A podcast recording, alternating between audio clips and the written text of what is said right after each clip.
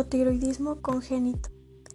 Se define hipotiroidismo congénito como la situación resultante de una disminución de la actividad biológica de las hormonas tiroideas a nivel ya sea por una producción deficiente o bien por resistencia a su acción en los tejidos blancos, o bien una alteración de su transporte o de su metabolismo.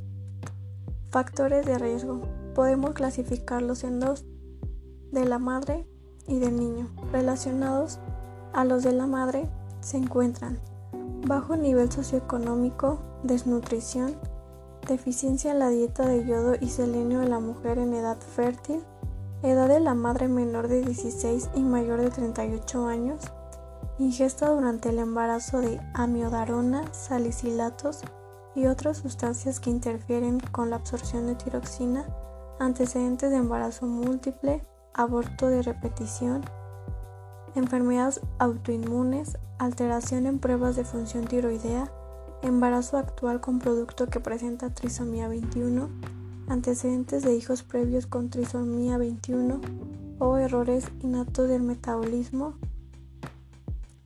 hipoparatiroidismo, hipotiroidismo, exposición materna a químicos relacionados con el niño encontramos prematuridad, exposición a yodo en el periodo perinatal, malformaciones congénitas cardíacas, labio y paladar hendido, digestivas y musculoesqueléticas, trisomía 21, síndrome de Turner, hipopituitarismo, errores innatos del metabolismo que interfieren con el funcionamiento de la hormona tiroidea y encefalopatía hipóxico isquémica.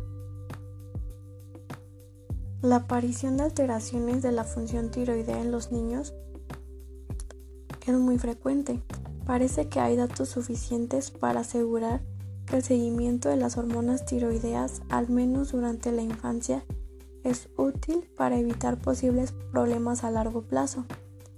El tiroides es una glándula situada en la parte anterior del cuello responsable de la secreción de las hormonas tiroideas, tiroxina o T4 y triodotironina o TRE 3. Estas hormonas regulan aspectos importantes del crecimiento, el desarrollo y las funciones de las células y órganos de nuestro organismo a lo largo de nuestra vida, incluidas las neuronas de nuestro cerebro. Cuando la función tiroidea está patológicamente deprimida, aparece hipotiroidismo y cuando la función tiroidea está patológicamente incrementada el hipertiroidismo. Función tiroidea en el recién nacido. En los primeros minutos de la vida postnatal se producen una serie de modificaciones fisiológicas en la función tiroidea del recién nacido como parte de la adaptación al estrés que implica el nacimiento.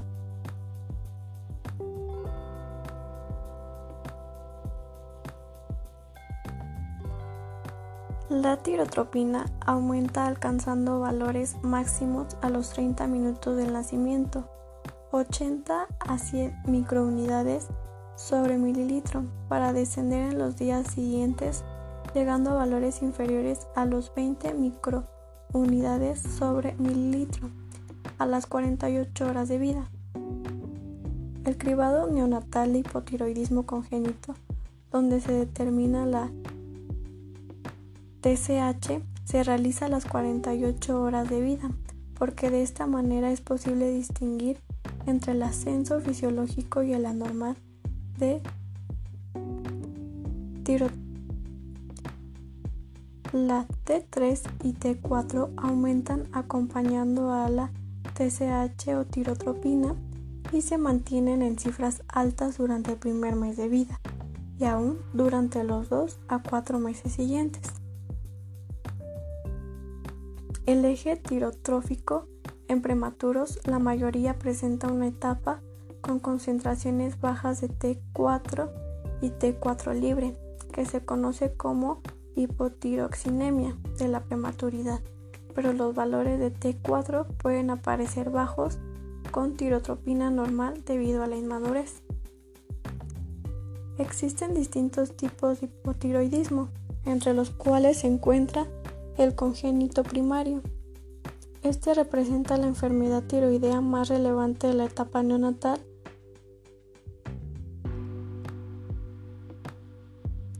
E insuficiencia en la síntesis de hormonas tiroideas por alteración primaria de la glándula tiroides, hipotiroidismo congénito secundario relacionado a la deficiencia a nivel hipofisiario, hipotiroidismo terciario, deficiencia de estimulación por tirotropina debido a problemas a nivel hipotalámico con una glándula tiroides estructural y funcionalmente íntegra.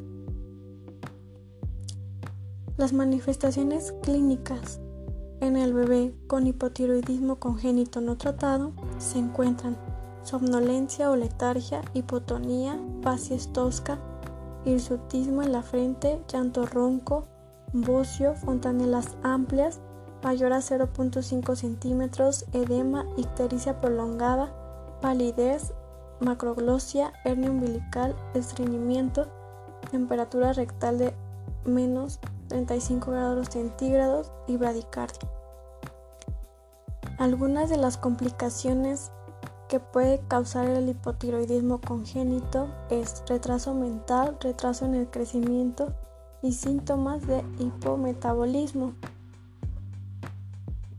Las secuelas neurológicas del hipotiroidismo congénito son retraso mental de grado variable, incoordinación motora gruesa y fina, ataxia, hipotonía o hipertonía, déficit de atención, alteración del lenguaje, pérdida auditiva neurosensorial y estrabismo. Relacionado a la prevención primaria, se debe recomendar que la dieta de la mujer en edad fértil sea completa, adecuada y suficiente para cubrir las necesidades nutricionales como es el caso de la ingesta de yodo. En las consultas prenatales se deberá de enseñar, orientar e informar acerca de la importancia de las repercusiones en relación a la enfermedad tiroidea en el recién nacido y la importancia de realizar el tamiz neonatal para descartar alteraciones tiroideas maternas. También considerar antecedentes de la madre y en caso de que la madre utilice hormonas tiroideas al momento del diagnóstico de embarazo, debe incrementar la dosis de 10 a 30% para mantener T4 en límites superiores normales para asegurar el paso transplacentario.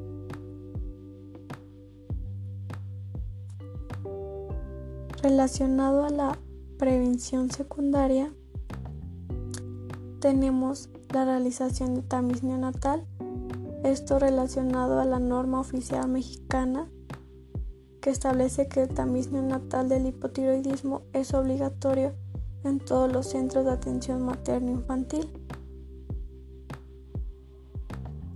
Las unidades que atienden partos y niños recién nacidos deben realizar el tamiz neonatal de preferencia entre el quinto y tercero y quinto día de vida en sangre extraída por punción de talón.